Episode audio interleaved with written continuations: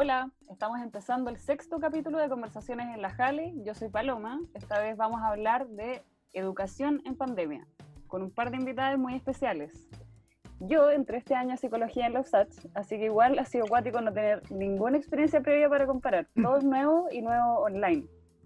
Eh, hoy me acompaña el Guille, que participa también en el colectivo. Hola Guille, ¿cómo estáis? Hola a todos, bastante bien. Eh, dentro, del dentro de todo el contexto país y ya mundial. Eh, estresado como todo es la verdad, ha sido algo inevitable eh, el tener que considerar esta nueva situación eh, de vía diaria ya a partir de hace algunos meses, considerando la cuarentena. bueno, junto a la Palo compartimos el espacio de la Jale y al igual que ella soy estudiante universitario y también comparto espacios con la Jenny y con el Edu, que ahora están con nosotros. Eh, yo estoy en cuarto año estudiando antropología en la Chile y mis últimos dos semestres serán online. Ya voy a explicar un poco la relación entre la asamblea territorial de la Jale y el colectivo de la Jale. El colectivo de la Jale ya expliqué antes que tiene, que tiene que ver con un grupo de jóvenes que nos reunimos en el contexto del estallido social y en cambio la asamblea se formó en este contexto donde estaban apareciendo un montón de asambleas, cabildos también en el estallido social, pero que tiene la participación de gente desde 19 años hasta 80 y tantos. Em, esa es un poco la diferencia. Hemos trabajado juntos en contextos de jornadas culturales en el barrio y movilizándonos para incluir a la gente del barrio en esta como nueva sensación que surgió para ser parte del cambio que se dio en el estallido social. Eh, bueno, eh, hoy tenemos junto a nosotros a Jenny y a Edu. Eh, ambos son profesores eh, destinados a la, docencia y al equipo universitario de la Universidad de Santiago de Chile. La Jenny es participante de la Unidad de Innovación Educativa de USACH y Eduardo es profesor del Departamento de Historia en esta misma universidad y es profesor del Bachillerato y en Sociología de la Universidad Diego Portales es con, con, estos con quienes vamos a tener nuestra conversación eh, esta noche, así que esperemos que eh, salga todo súper. Eh, hola Jenny, hola Edu, ¿cómo están? ¿Qué tal? Hola Pablo, Guille, Edu. Bien, bien y un poco nerviosa, pero bacán, agradeciendo la, la invitación para esta conversación.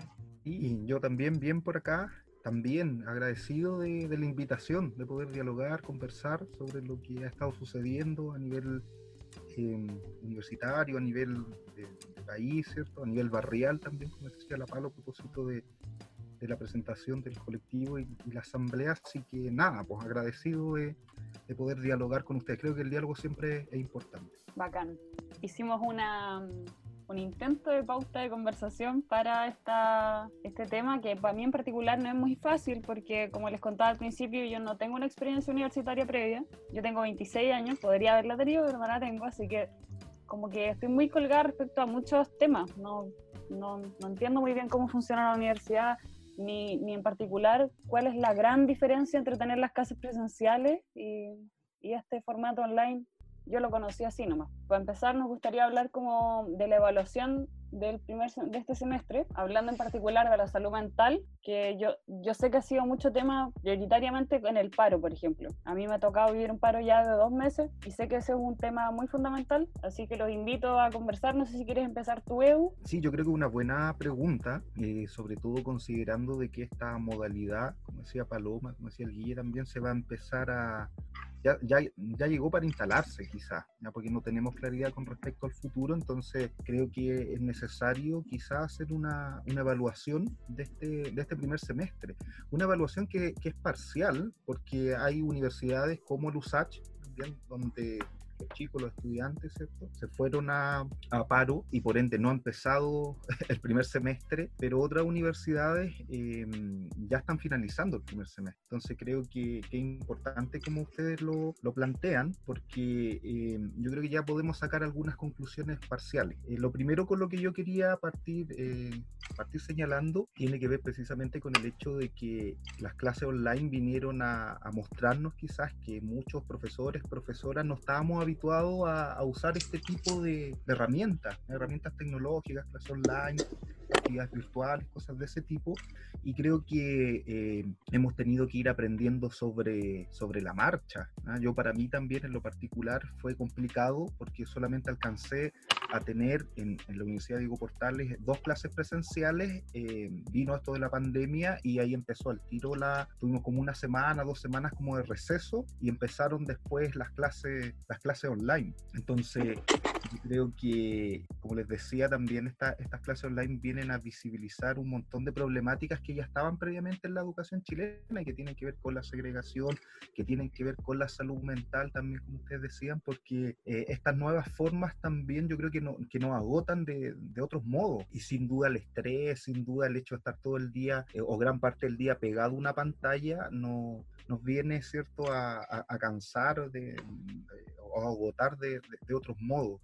Creo que, eh, como les decía anteriormente, creo que mm, la salud mental es un tema que no es muy, que no se había tocado mucho en Chile, eh, porque recuerdo solamente, recuerdo en algún, antes, de la, antes del estallido inclusive, creo que recuerdo que los estudiantes de arquitectura de la Chile empezaron como a visibilizar esto de como la carga académica. Mm, y creo que muchos, y, recuerdo que muchos se rieron también de como ese tipo de demanda, así como hoy los estudiantes ahora como que están, se están quejando que tienen muchas actividades en la universidad, que lo hacen leer mucho, que tienen mucha carga académica, y recuerdo que la primera reacción en general del mundo como universitario, inclusive del mundo como social, era como reírse de ese tipo de temáticas.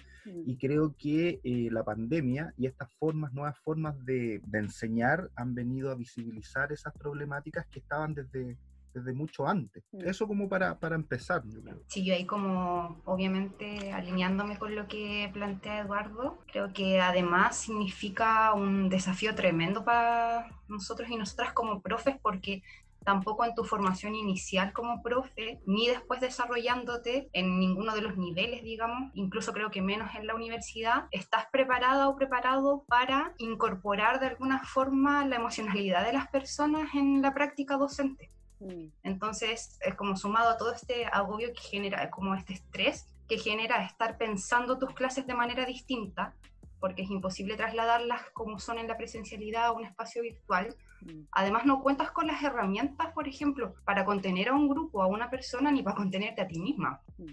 ahí como dentro, porque en el fondo estás lidiando con un contexto súper adverso y, donde tú también estás inserta en ese contexto. Entonces también tienes que luchar como con tus propias emociones y, y, de alguna forma buscar tus herramientas para de alguna manera salir lo más sana posible, y no lo digo solo físicamente, sino que emocional y mentalmente de esta situación, haciéndote cargo además de una interacción a través de una pantalla. Entonces como es muy complejo. Y por otro lado, algo que decía Eledo también, las contradicciones que aparecen, pues, cuando en el fondo la universidad en la cual nosotros trabajamos tiene un perfil súper claro. Y si bien siempre las decisiones podrían ser mejor, creo que, que está bien en ciertas formas, desde pensando que es una institución, ¿cierto? Es como, que hay una cierta formalidad y que, que va a resguardarse siempre.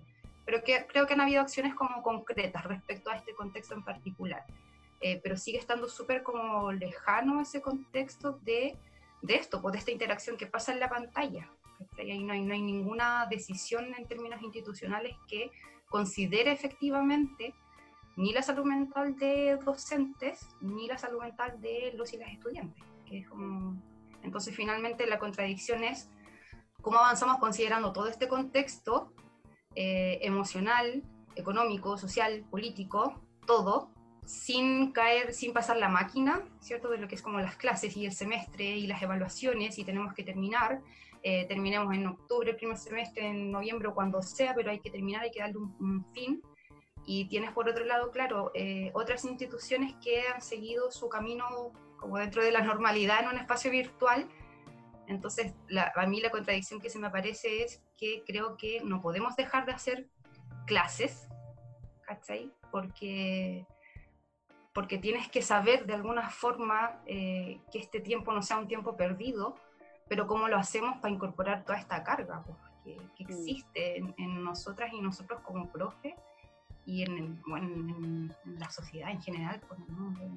Estáis lidiando con estudiantes que perdieron familiares directos, ¿cachai? ¿Cómo le vaya a pedir que rinda una evaluación? ¿Cómo le vas a pedir que cumpla con los tiempos? Entonces ahí creo que que si bien, claro, ahora podemos hacer como una evaluación del semestre, creo que, y el Edo también lo decía, va a ser una evaluación constante, porque de aquí a un mes más vamos a tener que volver a transformarnos también. Mm. Vamos a tener que volver a pensarnos desde dónde nos situamos para seguir con las clases.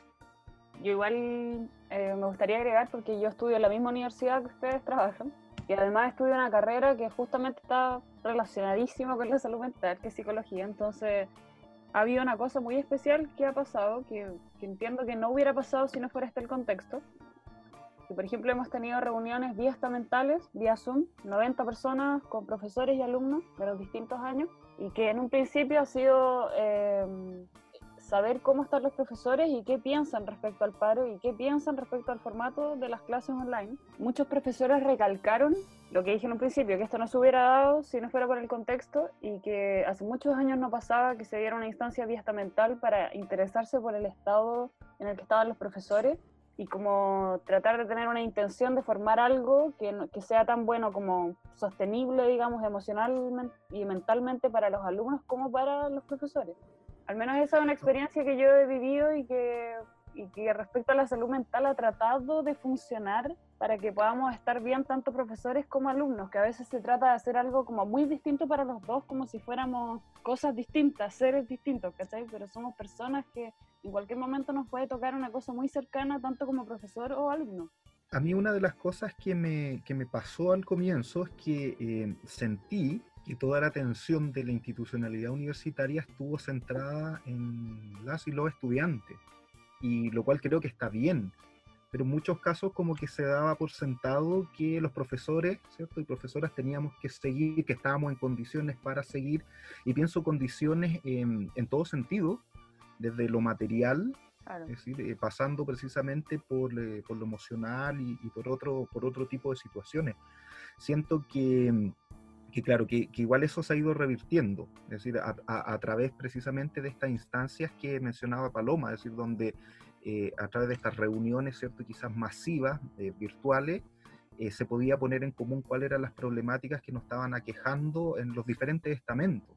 Porque siento que, insisto, que de primera como que a los profes se nos dejó un poco de lado. Es decir, como que el profe tiene computadores apropiados para hacer clase online, tiene conectividad, ¿cierto? tiene internet en su casa para hacer clase online, tiene un espacio acondicionado, también acondicionado para hacer clase online y creo que, que, eso ha sido lo más difícil, porque creo que una de las cuestiones más complicadas de hacer clase online tiene que ver también con la separación de lo laboral por una parte con la vida privada, porque estamos haciendo clases en nuestras casas mm. y al mismo tiempo que estamos haciendo clases tenemos que estar preocupados de eh, nuestros hijos, hijas, tenemos que estar preocupados de las labores domésticas, entonces siento que que está bien, está bien que, que al menos en, en, aquellas instituciones donde en un primer momento no se había considerado a los docentes se empiecen a incorporar y se empiecen a hacer también catastros, porque ahí estoy pensando en la UDP, en la UDP en algún momento se hizo un catastro eh, para profesores, para estudiantes, donde eh, se medían diferentes, diferentes cuestiones que tenían que ver con las condiciones en las cuales nosotros estábamos estábamos haciendo clases, porque sin duda es un contexto que, que es asiago, un contexto que, que, es anormal, es decir, que nunca lo habíamos vivido y, que, y donde todo lo que nosotros hacíamos, eh, como decía la Jenny anteriormente, eh, hay, que, hay que volver a repensarlo. Pues nosotros teníamos nuestros programas de estudio, nuestras planificaciones, nuestras actividades, muchas de ellas ya aprobadas también. Y, y en este nuevo contexto, decir, hay que, hay que repensar todo, desde los contenidos, hacer adecuaciones eh, desde lo metodológico también. Entonces creo que, que, ha sido un aprendizaje sobre la marcha. Por eso yo también no sería tan, tan injusto con respecto a las medidas que se han ido tomando, porque yo creo que a todos nos pilló esto, esto de sorpresa, de un día para otro. Eh, cambió sin duda radicalmente nuestras vidas y ahí estamos, pues tratando de, como decía la Jenny, de seguir haciendo clases, tratando de no agobiar a los estudiantes, no agobiarnos nosotros mismos también.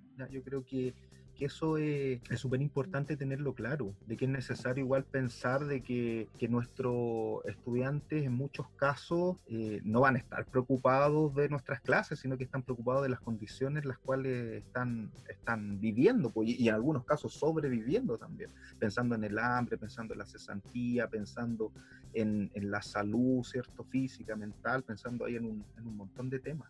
Creo que lo clave es como, como la flexibilidad en todos sus ámbitos y, entre todos los actores que en el fondo son, van a ser parte de una clase, de una sesión, de una asignatura, de, de lo que sea, como la humanización en el fondo del proceso, pues.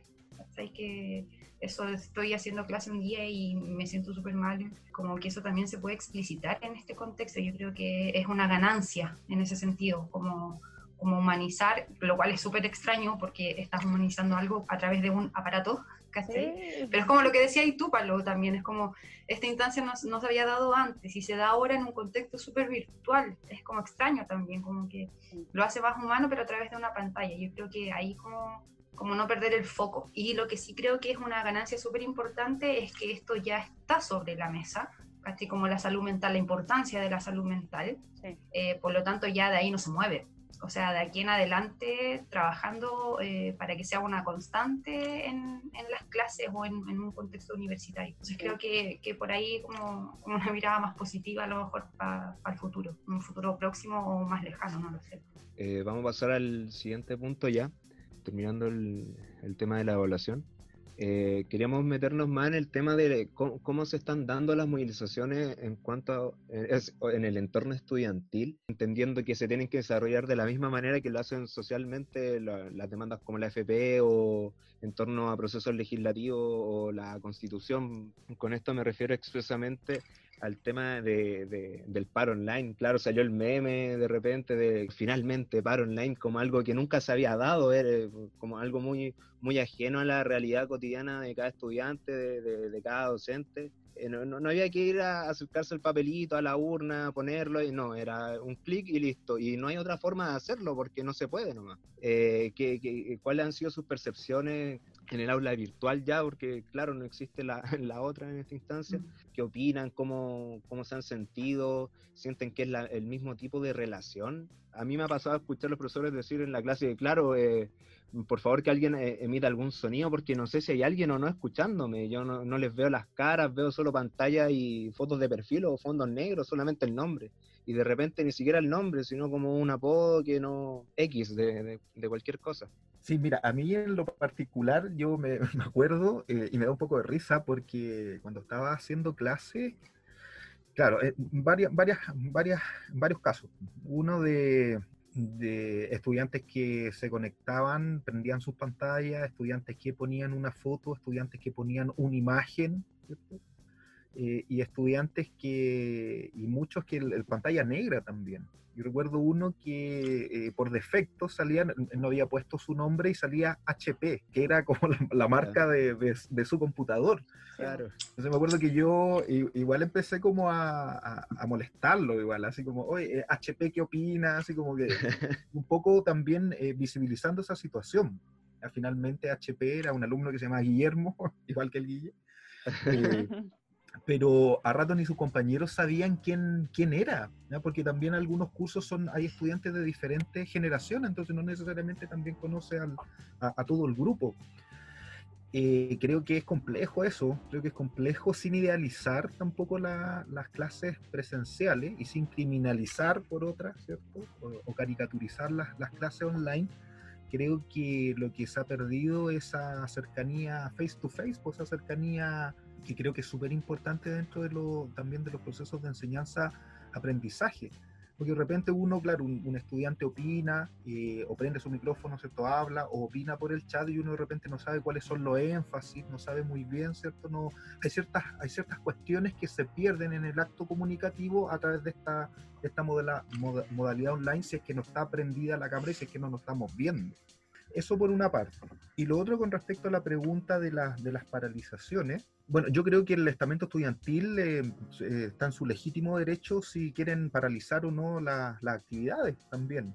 Yo creo que lo que sí a mí me pasa en lo particular es que siento que en un primer momento no se tenía mucha claridad, al menos nosotros sentíamos desde el Departamento de Educación del USACH, no se tenía mucha claridad por qué se estaba paralizando. Ahora, cuando los estudiantes y las estudiantes emitieron un comunicado y sabíamos que precisamente que la paralización era porque no todos los, no todos sus compañeros, sus compañeras tenían eh, accesibilidad a las clases online y solidarizaron con ellos, ¿cierto? Para que la, la, universidad en el fondo y el departamento en lo particular la garantizara, ahí al menos uno tenía una, una mayor claridad. Ahora también eso, eso es raro, eh, para mí fue súper raro porque la paralización en Lusach fue, fue bien tardía, recuerdo que la paralización general, recuerdo que algunas eh, unidades académicas empezaron, estudiantes empezaron a paralizar y después ya como que se hizo este, esta, esta paralización general. Pero digo que es raro porque a mí me da la impresión de que de que efectivamente los y las estudiantes y los universitarios en lo particular fueron súper importantes en, la revuelta de octubre del 2019.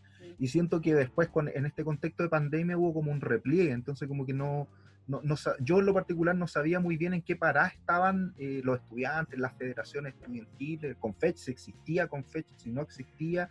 Realidad como que había harta de, desinformación en, en ese sentido, pero creo que, que, está bien que los estudiantes se movilicen y se movilicen por causas que son solidarias. Es decir, si hay estudiantes, si hay compañeros que no tienen acceso para accesibilidad para estas clases online, creo que, que es bueno visibilizarlo, porque no todos tenemos las mismas condiciones eh, socioeconómicas ni materiales para llevar a cabo esta, estas modalidades que estamos comentando acá.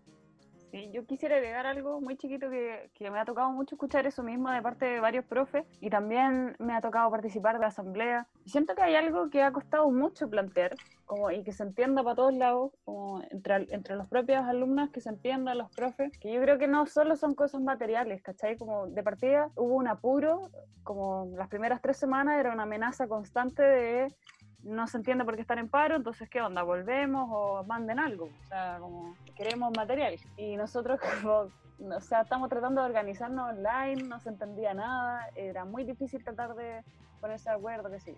Y lo otro es que si bien se trató de hacer un petitorio que tuviera que ver con las exigencias que se hacían en torno a las clases, como esto necesito para ir a clases online, yo creo que también se paralizó porque se estaba volviendo un poco insostenible emocionalmente y materialmente, o sea, porque no solo hablamos de tener la plata y tener el computador y el wifi, hablamos de que, no sé, pues, en tu casa es pequeña, eh, a lo mejor tenés que estar en el living con tu mamá, con tu hermano chico, hay peleas, tú tenés que estar con audífonos tratando de poner atención, entre medio alguien se enfermó o tú mismo te enfermaste. Yo una vez en una asamblea me enteré de una compañera que vivía con 13 personas y las 13 personas tuvieron COVID y ella estaba en clase. Entonces va más allá de la cosa de ¿Tiene wifi? ¿Tiene computador? Vamos, démosle. Es como, sí, pero calmado.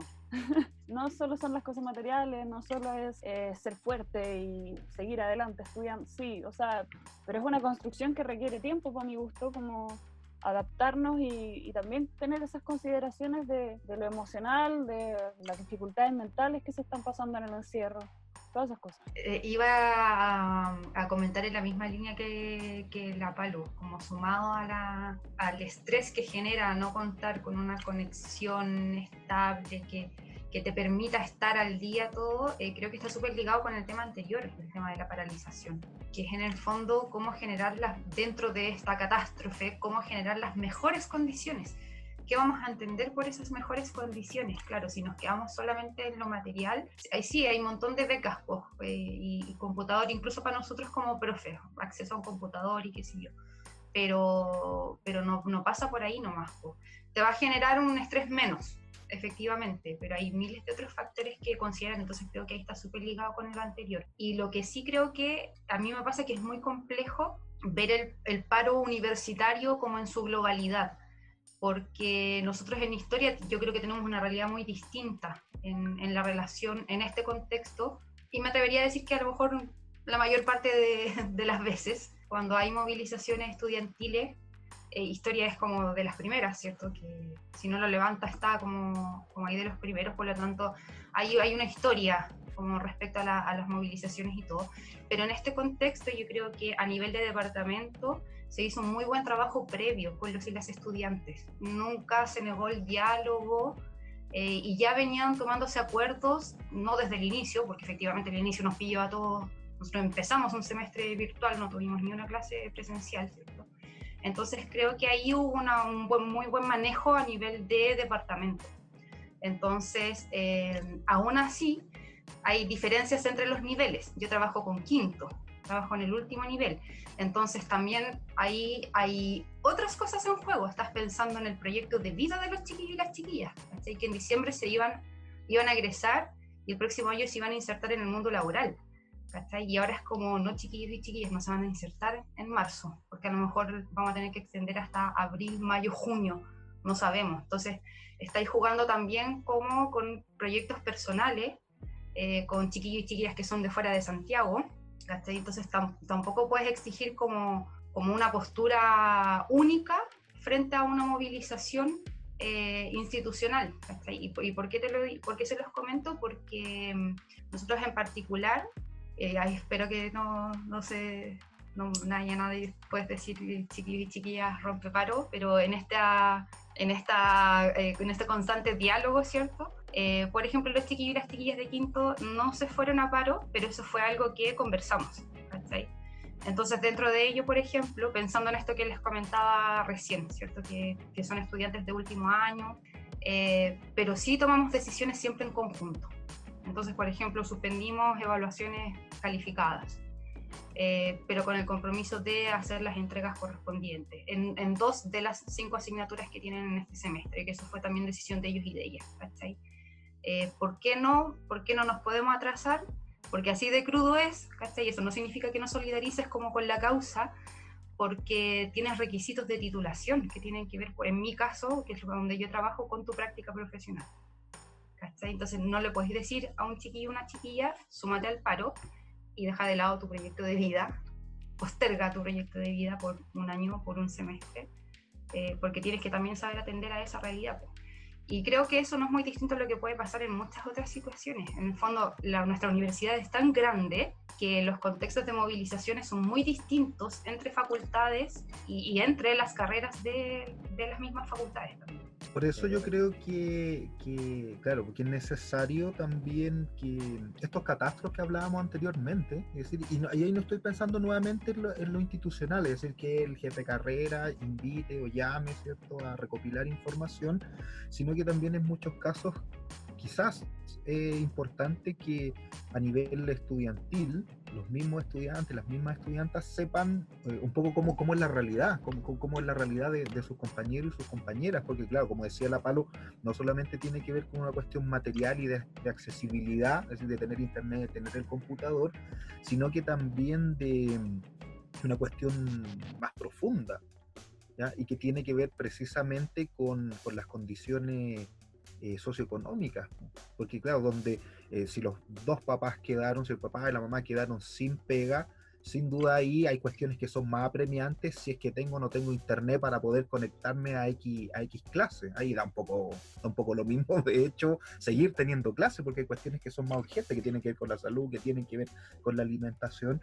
Entonces yo creo que que claro, pues, eh, el tema de, estar en constante, en constante diálogo, de, estar eh, preguntando, yo generalmente también a, rato a mi, a mi estudiante, a mi estudiante les preguntaba, oye, ¿ustedes saben cómo están sus compañeros? Hay ciertos compañeros, compañeras que no se están conectando, le han preguntado, saben cómo están, si necesitan algún tipo de ayuda para canalizarla de alguna forma, desde lo institucional y quizás también desde sus propios, desde sus propios pares. Claro, hay que entender que no, es tan fácil como llegar y detener todo y congelar todo. Hay que responder a becas, responder a financiamiento, a proyectos, cosas pauteadas para un año o para el siguiente o para dos. Eh, hay que, hay que, claro, ahí solo corresponde intentar craneársela como para generar el mejor ambiente posible para, para uno y para otro lado. Eh, en relación al tema de la movilización y el paro, también fue fuertemente tocado el tema financiamiento en, en relación a los aranceles. Se cuestionó bastante que el, tema de mantener los mismos aranceles teniendo clases solamente de forma virtual. Muchas carreras que tienen o, terrenos o que tienen o laboratorios donde hacen uso de espacios distintos. Eh, incluso las prácticas también tengo entendido que eh, se ven pospuestas. Eh, quizás referirse un, poco a, en relación a esto y cómo se mantiene lo, mismo, teniendo en consideración que el, servicio entregado inevitablemente va a ser diferente. Es, yo creo, una, una problemática como como de fondo, pues, porque a, mi parecer, si, si, si, existe ese cuestionamiento, tiene que ver con, con, la visión que se tiene de la educación como bien de consumo. Pues. En el fondo estoy pagando esto, por lo tanto lo que espero es que sea este tipo de servicio el que me otorgue y, y no otro. En fondo no, no prima, no prima el, el modelo formativo. Eh, y nos, está primando una, la formación profesional, ya que estamos en, la universidad, sino que está, está como moneda de cambio. Y eso tiene que ver con, con el modelo en el que estamos insertos. Yo creo que ahí es que nuevamente, claro, tiene que ver con cuestiones, nos remite la, la pandemia y las condiciones en las que nosotros estamos haciendo clase hoy en día, nos remiten siempre a lo, a lo estructural y nos remiten a las características del, del, modelo que sigue rigiendo hoy en día en Chile, porque yo en lo particular no me compro mucho el cuento del, del 10%, por poner un ejemplo, porque claro, o sea, hay, hay familias que sin duda el 10% del sus fondos previsionales les van a permitir hacer frente a una coyuntura súper desfavorable, pero, pero no ha cambiado nada en lo estructural. Porque si uno piensa en la, en la universidad hoy en día en Chile, la universidad es una universidad neoliberal que está eh, regida, regimentada por lógicas neoliberales. Entonces a mí también me pasa rato, en relación a lo que decía la Jenny, que claro, eh, nuevamente se, hay, un, hay un posicionamiento en muchos casos, tanto de los padres, las madres, como de los estudiantes, como, como clientes. E, e, e, esa noción, así como, claro, no, no, se me está prestando el servicio en relación al contrato que yo firmé o lo que yo me comprometí a pagar, por lo tanto, eh, exijo que, que, se me rebaje, lo cual también es legítimo. Pero yo creo que en realidad eso da cuenta de que, de que la universidad en Chile, y ahí estoy pensando en la universidad, la universidad en general, son universidades que que claro, que tienen problemas de financiamiento, que hay, hay distinción entre ellas, porque no es un secreto para nadie que en Chile hay universidades para ricos y universidades para pobres, ¿cierto? Y yo creo que, que la pandemia en, en, ese sentido, o este contexto que nosotros estamos viviendo, viene a visibilizar mucho más problemáticas que se vienen arrastrando inclusive desde antes del estallido. Entonces, claro, pues nuevamente yo creo que eh, acá hay que reflexionar qué tipo de universidad queremos construir también y qué tipo de educación también queremos en Chile, porque si la educación sigue siendo un bien de consumo, como decía la Jenny, es decir, poco tenemos que hacer. Eh, entonces yo creo que ahí hay, hay, una discusión que es mucho más, más estructural, es mucho más profunda y que nos excede a nosotros como académicos, como profesores, como docentes y también a ustedes como, como estudiantes, me da, la, me da la impresión, por cuestiones que no pasan por nosotros. Claro, todo responde a algo y es inmerso en un sistema en, el que estamos nomás, pues no, no hay nada más que podamos alterar, mucho más allá de buscar hacerlo un poco más pasable. Vamos a ir cerrando este punto ya, claro, la movilización, el tema del paro y el financiamiento. Vamos a pasar al siguiente ahora. Sí. Eh, acá como que me gustaría hacer un ejercicio diferente. Eh, como yo no sé nada de universidades, eh, y el tema que viene tiene que ver con una cosa que es muy de profesores de universidad, que es la diferencia entre el a contrata, lo digo así con ese tono porque ni siquiera entiendo qué es, y el, y el de planta. Y a lo mejor esto es como más, como que lo plantearía como una pregunta. Yo en mi ignorancia absoluta me podrían explicar qué significa esto y cuáles son las injusticias que se plasman en, esta, en este mundo de, de la academia y los profesores de universidad. Pasa que la universidad en la cual nosotros trabajamos es una institución pública. Por lo tanto, no es muy distinto, digamos, a la relación contractual que va a tener cualquier funcionario o funcionaria pública en cualquiera de las instituciones que se desempeñen. Mm. Y, y, ahí existe una jerarquización ¿cierto? En, la relación laboral que, que, tenemos como trabajadoras, trabajadores y la institución, que tiene que ver con la, la, la naturaleza de tu contrato. Nosotros somos profes a contrata, que es la figura popularmente conocida como profes hora. Eso significa que a la, la universidad nos contrata para una asignatura específica por horas en específico y cuando la universidad determine, prescinde de nuestros servicios. Y quienes son de planta son quienes tienen en el fondo un contrato indefinido con todos los beneficios que ello implica para el sector público, donde incluso el término de ese contrato implica una serie de trámites administrativos como sumario, etcétera. Entonces tampoco es que por el, por solo hecho de que la universidad no quiera seguir con tu vínculo laboral te va a despedir, sino que hay muchas instancias eh, previas. Y mm, bueno, las principales dificultades tienen que ver como con la estabilidad. Pues con la estabilidad eh, laboral. Es como lo, lo, principal, en el fondo, el sentido de pertenencia también a la institución eso, no sé en este momento como, como otro ejemplo. Yo creo que lo, lo, que pregunta Paloma tiene que ver con, con esta estratificación que, que, existe dentro del, del mundo académico. Porque, claro, uno podría decir que, que dentro del, del mundo de, de, la de, los docentes, ¿cierto? Existe, claro, esta figura profesor de jornada completa, profesor de media jornada, que son generalmente están, tienen un contrato indefinido, ¿cierto? Todos los beneficios asociados también a ese tipo de contrato en lo particular. Y estamos por otro lado lado, eh, la mayoría, que somos profesores a honorario, profesores taxi también, como se le dice de forma despectiva en, muchos casos.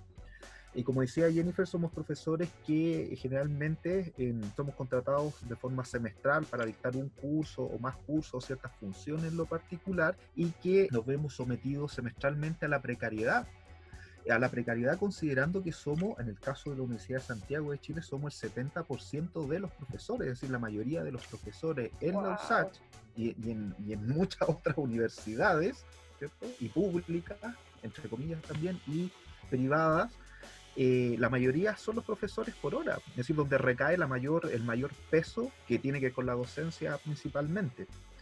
Entonces yo creo que eh, esta, esta estratificación también es, signo de esta universidad neoliberal que mencionábamos anteriormente. Es decir, hay varias cosas que ahí yo creo que, es necesario repensarlas y la idea sería que las repensáramos también de todos los estamentos involucrados, porque en muchos casos, claro, cuando pensamos en la universidad pensamos en los profes por una parte, pensamos en los estudiantes por otra, pero también existen otros actores que juegan un rol relevante en la universidad, que son los administrativos, que son ciertos eh, las personas cierto que se dedican al aseo, cuestiones, estoy pensando en ese tipo de, labores que son sin duda eh, son, son imprescindibles. Entonces, eh, claro, pues yo creo que nuevamente esta, esta forma de, de pensar en, los profesores, cómo, cómo está estructurada en relación a los profesores en la universidad, da cuenta de que también, así como socialmente existen privilegiados, gente que tiene más privilegios, más derechos que otros y otras, en el caso de la universidad pasa un poco lo mismo, como decir, profes que estamos bien a la deriva, estamos bien a la deriva porque de repente termina tu semestre, no tienes... Eh, prescinden de, tu, de tus servicios eh, o cambian, ¿cierto? Le asignan a otro profesor, a otro profesor al curso que tú dictabas y en realidad da lo mismo como, eh, como tú te, o cómo te afecta o cómo tú te la arregláis también. Pero eso, quería complementar. Y, bueno, y dentro de, esta misma lógica, ¿cierto? Para, para lograr un cupo de planta, el único medio posible es un concurso público, por, por ser en el fondo de institución pública. Y eso conlleva como, bueno, aquí me hago cargo de mis palabras porque en realidad no tengo ningún, ninguna fuente que pueda sustentarlo, pero son siempre concursos que están muy cortados desde antes, desde antes de su publicación.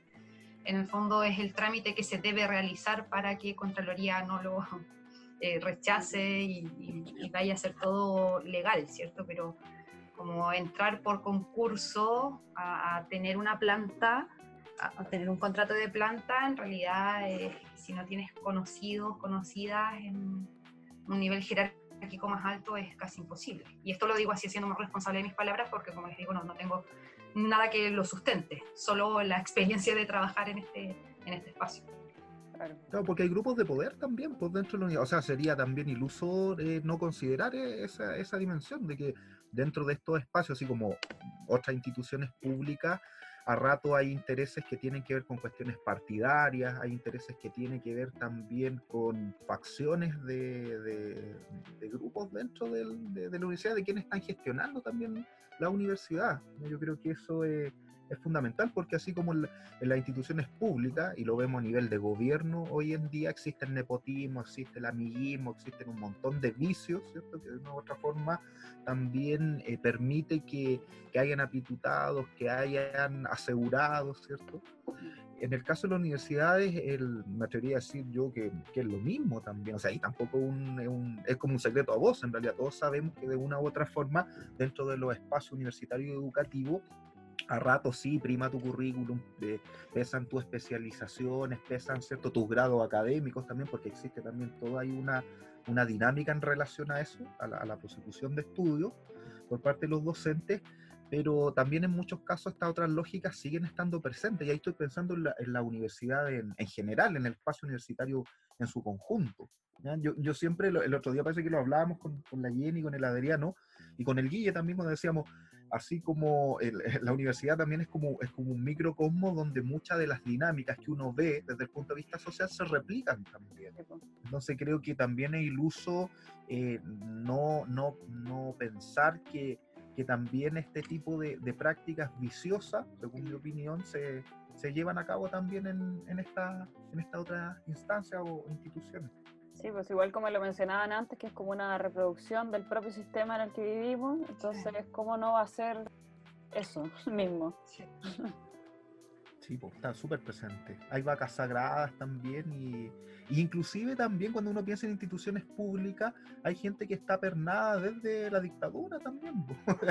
o sea, pensando también en el, pensando en el legado de, de la dictadura en, en, la sociedad chilena, pues hay docentes que en realidad o autoridades que fueron cierto designadas en, en, dictadura y que han seguido manteniéndose de una u otra forma dentro del espacio universitario y en muchos casos ni siquiera mostrando las competencias para realizar labores docentes y eso también yo lo digo eh, eh, muy responsablemente. Por eso creo que es necesario, como decía anteriormente, repensar la, la, la universidad pues, y repensarla también al servicio. Creo que la universidad también está muy desconectada de la sociedad y del mundo social.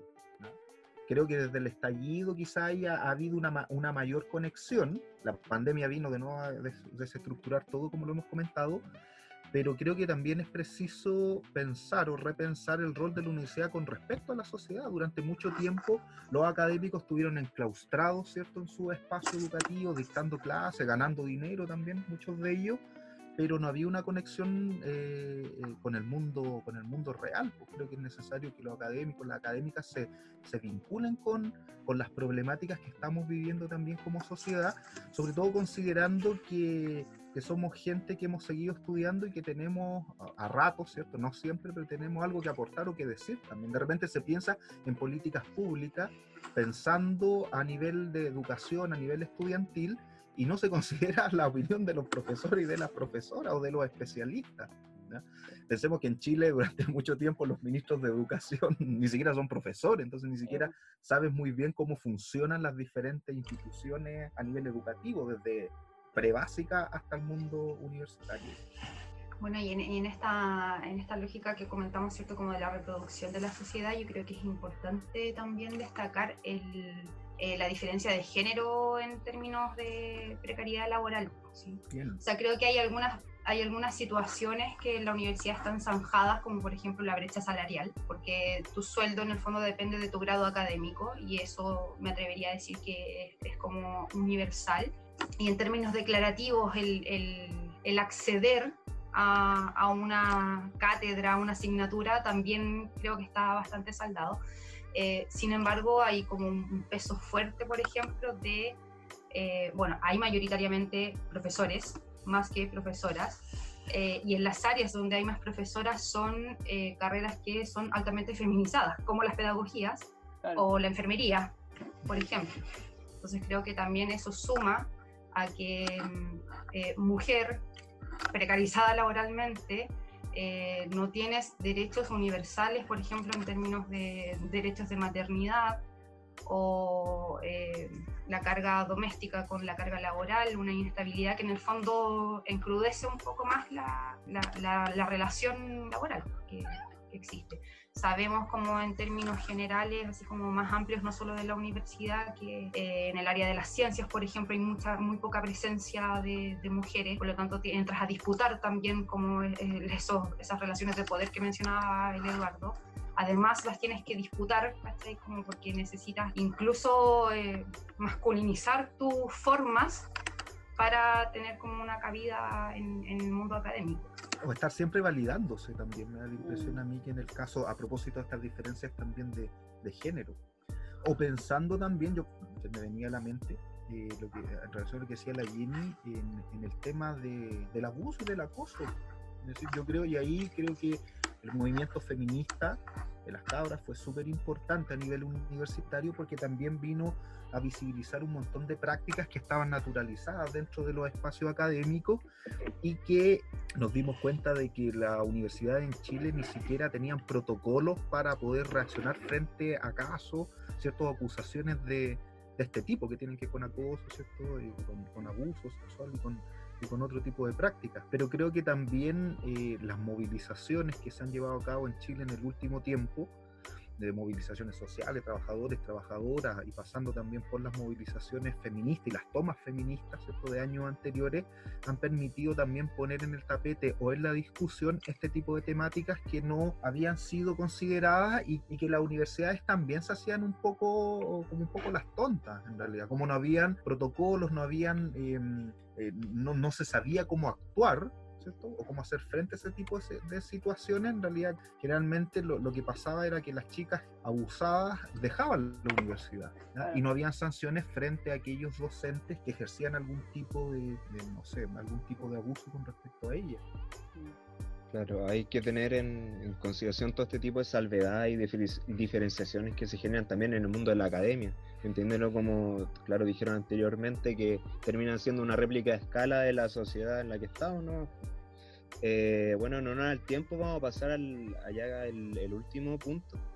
Eh, aquí queríamos meternos un poco directamente a qué se dedican ustedes como en sus labores de, de académico, de académica. Primero preguntar y, y quizás pedir un poco más de, de, explicación en relación con el enfoque al que se dedica cada uno de ustedes. Tengo entendido que Edu está más, más relacionado con el tema, como mencioné anteriormente, doctrinario, dentro de, de, de la historia en sí, en relación al departamento allá, y la Jenny un, un, rol más pedagógico en relación, claro, a las prácticas de, de, de, la gente de quinto año y en relación a cómo, cómo es el enseñar.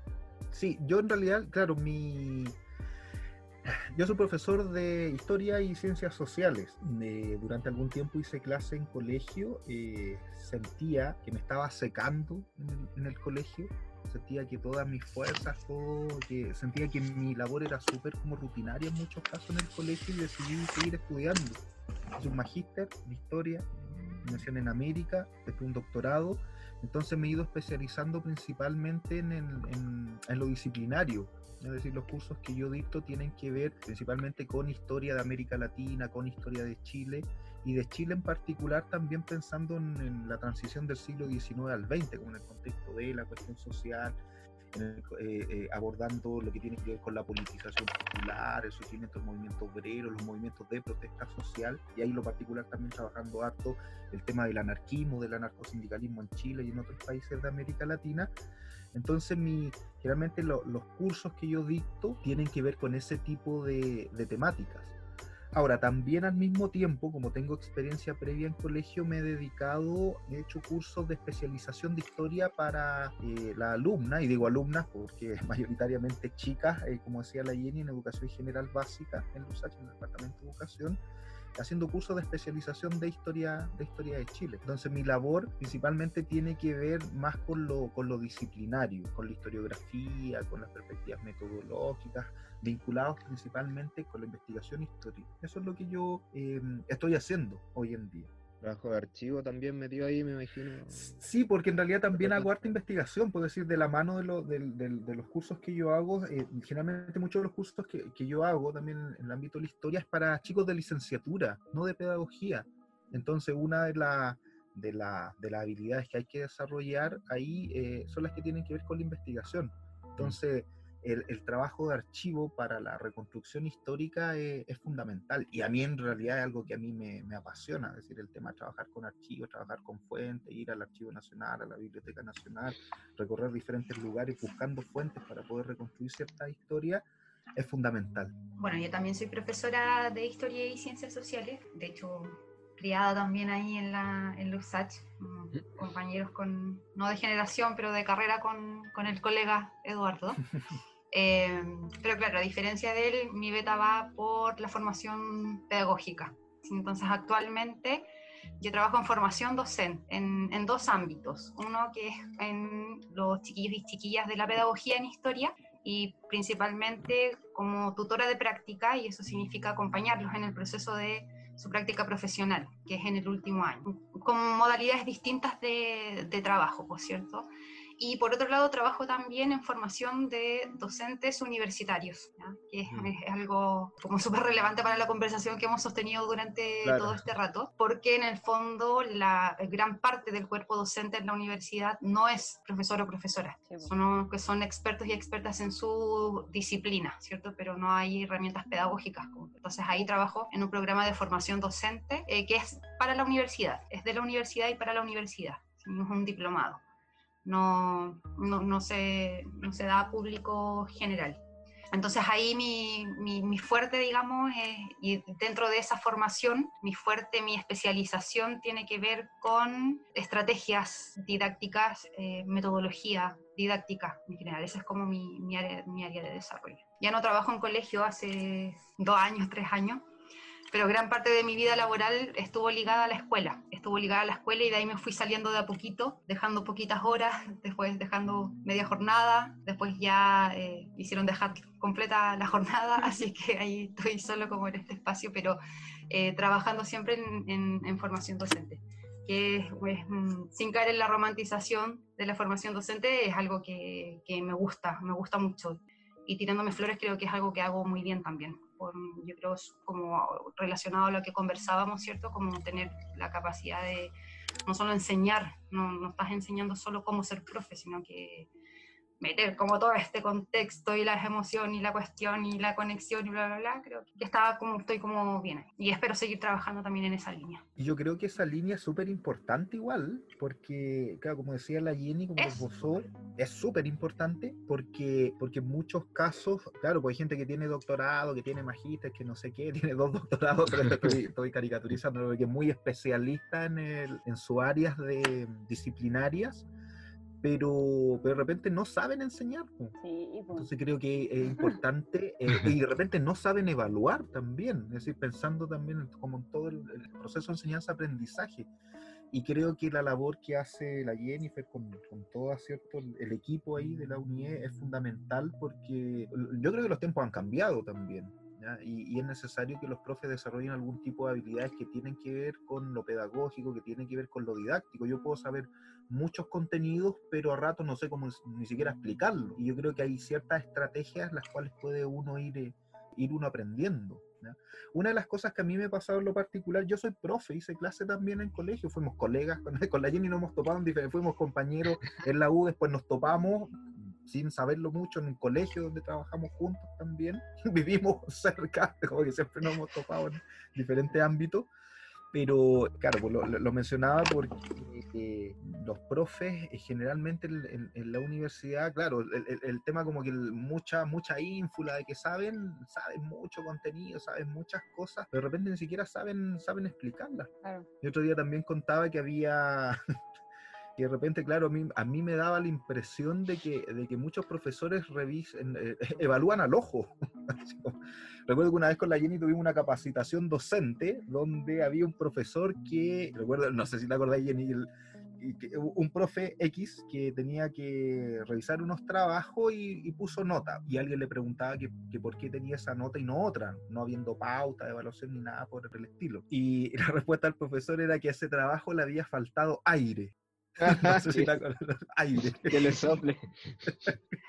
Entonces, caemos un poco en, en, eso. Y yo creo que la universidad ha ido, ha ido evolucionando, porque hoy en día, claro, los profesores se nos exige planificar, se nos exige, ¿cierto? Y planificar en relación al perfil de egreso, en relación, ¿cierto? a, a, a cuestiones bien concretas y también se nos exige entregar pautas de elaboración de trabajos, pautas de evaluación, rúbricas, ¿cierto? Un montón de instrumentos que antes no eran considerados y los profes ponían nota al ojo nomás. Pues si tu trabajo le faltaba aire, cagaste, tenías un 4 nomás, no sé, o tenías una nota deficiente.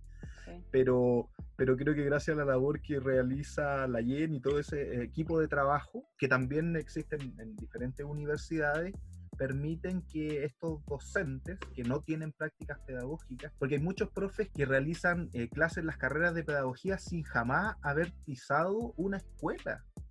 Y claro, investigas mucho, sabes mucho desde la, desde, la bibliografía, desde la literatura, pero cuando uno trabaja en colegio, eh, uno se da cuenta que ahí las dinámicas son totalmente diferentes y que tenéis que lidiar con apoderados, tenéis que lidiar con las jefaturas, con los jefes de UTP, tenéis que lidiar con los estudiantes, tenéis que lidiar con los auxiliares, es decir, hay un montón de dinámicas que, mm. de las cuales tú, tú no sabes. Entonces yo creo que es necesario yo siempre he pensado que debería exigirse a los profesores que hacen clase en pedagogía en diferentes áreas en la universidad tener una experiencia previa en la escuela, pues necesitas conocer los espacios educativos igual para poder enseñar de mejor forma. yo creo que la Jenny y yo en lo particular, sin ningún tipo de autorreferencia ni nada por el estilo, tenemos esa práctica, pues, o, o al menos tuvimos un acercamiento durante eh, harto año, Jenny decía, dejó de hacer clases hace tres años, eh, con la escuela. Entonces uno sabe un poco la, la, dinámica que se vive al interior de una escuela. Oye, yo me quería agarrar como para ir cerrando. Eh, la idea es que podamos compartir algunas conclusiones y mensajes finales relacionados con el, con el semestre, con este formato online y ojalá podamos hablar de qué se puede mejorar. Que me dio mucha curiosidad cuando mencionaba que la universidad ha ido cambiando Mm. como a mí me tocó esto que cuento, que entré a los 26 años, mis compañeros tienen 8 años menos que yo, y no solo eso, sino que son las chiques que hicieron esta cosa de saltarse en el metro y el estallido, qué sé yo, en su momento, eran estos que estaban en cuarto medio, ¿cachai? Mm.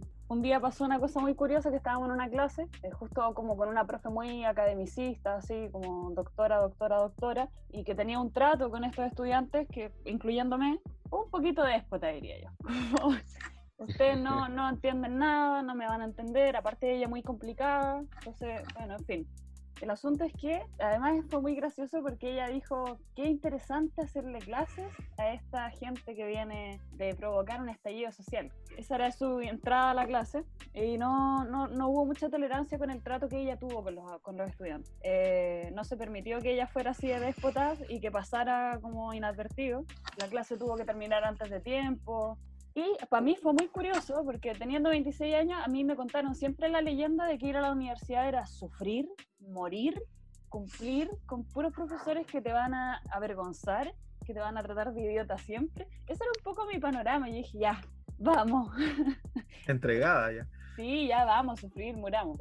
Y, primer día de clase y pasa esto con un montón de cabros chicos, para mí, digo cabros chicos, ocho años menos, yo me esperaba, no sé, como igual de sometidos que yo, como creyendo que la universidad era eso mismo bueno, para mí fue una experiencia muy bacán, como cachar que la universidad cambia, que los estudiantes cambian y que las expectativas que hay respecto a que lo académico es lo más bacán, en este momento como que no, no se vio y fue muy bonito verlo. También me, me quedo como con la sensación de que ha habido una conexión muy extraña que se ha dado justo por esta cosa online, que yo creo que tiene que ver como con la sobrevivencia y encontrarse con la otra persona y sentir que estamos juntos, aunque no estamos juntos, sobrellevando esta forma de vivir y sobrellevando esta forma de tener clases y que dentro de todo lo horrible que ha podido ser, ha tenido como una belleza, yo creo, con la que me quiero quedar igual, como tratar de afrontar las dificultades como estudiantes, con estas reuniones mentales tratando de sostener un paro, tratando de sostener las clases, Sí, yo pensando como en,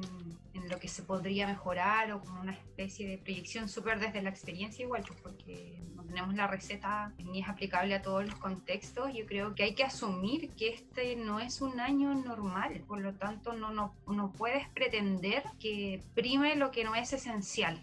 Y ahí yo creo que, que, la pega fundamental para los y las profes en, en, el contexto universitario, no solo consideremos la emocionalidad de las personas, consideremos, no, eh, sino que es en el fondo asumir que en términos como pedagógicos no vas a cubrir todos los contenidos. ¿Cachai? Que hay como, hay otras formas de poder también llevarlo a cabo. Hay otras cosas que nos van a, a mantener tensionados por mucho rato más. Entonces soltemos, soltemos como el poder, soltemos el control, ¿cachai? soltemos el aula y que sea un aula más democrática, más dialogante, para que en conjunto en el fondo se puedan tomar decisiones que, como decís tú, Paloma, eh, nos lleven a salir de la mejor forma posible de, este contexto. Yo creo que eso es como, como importante de, considerar. A mí me encantó lo que, lo que contó la Palo, de que hoy en día ya los, los y las estudiantes no aguantan, yo creo que ese tipo de prácticas pedagógicas que son del siglo XIX. Yo creo que hay que desacralizar ahí al, al docente universitario, porque yo creo que los procesos de enseñanza-aprendizaje son recíprocos, es decir, no solamente aprenden los y las estudiantes, sino que también los, los profesores y las profesoras. También esa imagen de concebir al, al alumno o la alumna como una tábula rasa y que tú tenés que llenarlo de contenido, yo creo que esa es una, una premisa que, que es pasada y me, y me alegra que tus compañeros, ¿cierto? En particular, se opongan a este tipo de prácticas que son autoritarias. Yo también apuesto, al igual que la Jenny, por un, por un espacio académico que sea mucho más dialogante, que sea mucho más democrático, más participativo, eh, bajarse del, del, pedestal o de la tarima. Piensen ustedes que en el siglo XIX, bueno, el nacional todavía, el instituto, colegio como el Instituto Nacional, donde, todavía hay, hay salas, bueno, en la EA o en los USACH todavía hay salas que tienen tarima, es decir, que también grafican que el, que el profesor y la profesora estaban por sobre los estudiantes y las estudiantas. Entonces creo que a mí me encanta, me encanta esta generación de, de cabros que están ingresando y cabras que están ingresando a la universidad, que tienen algo que decir, pues durante mucho tiempo se decía, no, que los cabros no pescan nada, no les interesa nada, y creo que los que hemos estado por una cuestión también profesional, porque somos profesor y profesora, Jenny, sabemos que los cabros tienen y las cabras tienen mucho que, que decir y que, y que, supongan este tipo de prácticas autoritarias me parece fundamental. Yo creo que la sociedad que queremos construir, al menos quienes nos alzamos desde el 18 de octubre en adelante hasta el día de hoy, es que, es que hay que desterrar ese tipo de cuestiones. Pues creo que, que, esa autoridad que tenían los profes universitarios ya dan lo mismo, si dan lo mismo los currículums, dan lo mismo. Yo creo que, inclusive yo creo que mientras uno más sabe, más humilde debería de ser, pero pareciera ser que algunos, y jóvenes también, hay profes jóvenes de nuestra edad, jóvenes yo, de, de, mi edad, de la edad de la Jenny, que, que todavía cargan, cargan con ese tipo de, de práctica de los profes que fueron sus referentes, el profe que raja, el profe que humilla, como decía la Pablo, el profe que siempre está ejerciendo violencia de diferente tipo hacia su alumno, hacia su alumna. Yo creo que son los peores profesores, considerando que siempre, claro, porque uno aboga por un aula democrática y no sé qué, más participativa, pero siempre partiendo de la base que hay una relación de poder igual, y que tampoco tenemos que, que decconocer. El profe dentro del aula es, es, un sujeto que porta poder, pero creo que, que ese poder hay que irlo también dejando de lado. Es decir, yo creo que todos aprendemos y todas las, todos los contextos son diferentes, todas las clases son diferentes. Entonces yo creo que uno tiene que tener eh, una flexibilidad que te permita también hacer frente a, diferentes situaciones. Sobre todo hoy en día donde todo es volátil, donde no tenemos certeza con respecto a nada, creo que, que nada, pues humildad, flexibilidad, comprensión y, humanidad, o sea, a propósito de lo que decíamos al comienzo, de, de humanizar también la, los espacios académicos universitarios.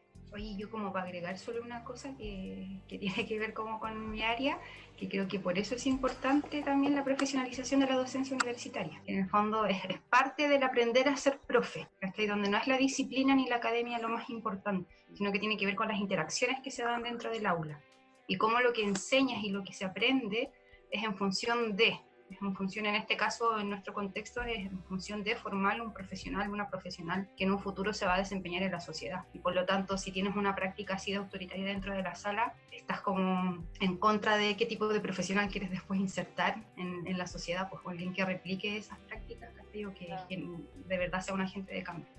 Sí, y como mucho se ha repetido durante esta conversación, yo creo que también esta educación, que por suerte yo siento que está cada vez más en declive, que es la academia universitaria, eh, también es en términos de tratos, en términos de consideraciones, de evaluaciones, de esto que dura cinco años. Yo creo que hay muchas cosas en esta forma de la universidad que son nuevamente reproducir este sistema eternamente, con muchas consideraciones que en el fondo es eh, trabaja, eh, mantente vivo. sí donde las lógicas de poder se hacen súper presentes y uno las diferencia y sabe que está mal, pero tampoco es como que a corto plazo se puede hacer algo tan, tan de, diametralmente modificado para eso. Sí. Bueno, ya, ya estamos como cercana a la hora. Eh, queríamos despedirnos y decirle a la gente que nos siga en, en Instagram, en Colectivo La Jale. Eh, muchas gracias por aceptar la invitación, por estar este rato con, con nosotros, con la Palo, conmigo. No, gracias. Yo reitero mi agradecimiento por la invitación. Además es un ambiente también muy agradable basado en la conversación. Como que eso era importante para mí eh, considerarlo, ¿cierto? Que no es como la voz de la experta en docencia, sino que es como muy dialogante. Y, así que bacán. Gracias, Pablo Guille, en nombre del colectivo. Sí, yo también les quiero dar las gracias porque creo en el poder de la conversación. Creo que el, Nutram, como dicen los mapuches, es súper importante. Uno aprende también conversando, pues dialogando, aprende de la experiencia que uno pone, que pone en común. Y creo que el trabajo que ustedes están realizando a través de estos podcasts son, son bien interesantes, son, eh, está bien. Creo que yo le, he mandado el link también a mis estudiantes, mis estudiantes, para que, para que escuchen eh, su, su programa. Así que nada, bacán, buena onda, que sigan haciendo más, más números, sigan potenciando el diálogo, porque creo que se nos ha inoculado lo otro, el individualismo, decir, estar preocupado solo de uno. Y creo que cuando uno empieza a conversar se da cuenta de que las problemáticas que lo afectan a ratos también son problemáticas que, que afectan al, al, colectivo, sea el barrio, sea, no sé, la, la universidad, sea cualquier cosa. Entonces agradecerle a ustedes y a los otros chicos y chicas que también están detrás de, estos podcasts del, colectivo La Jali. Así que nada, pues buena onda y que, y que, sigan nutriendo ahí la, conversación, el diálogo. Ya, bacán, chao, muchas gracias. Gracias. Chao. Chao. Pero no nos vamos nosotros todavía. Ah, chao. chao.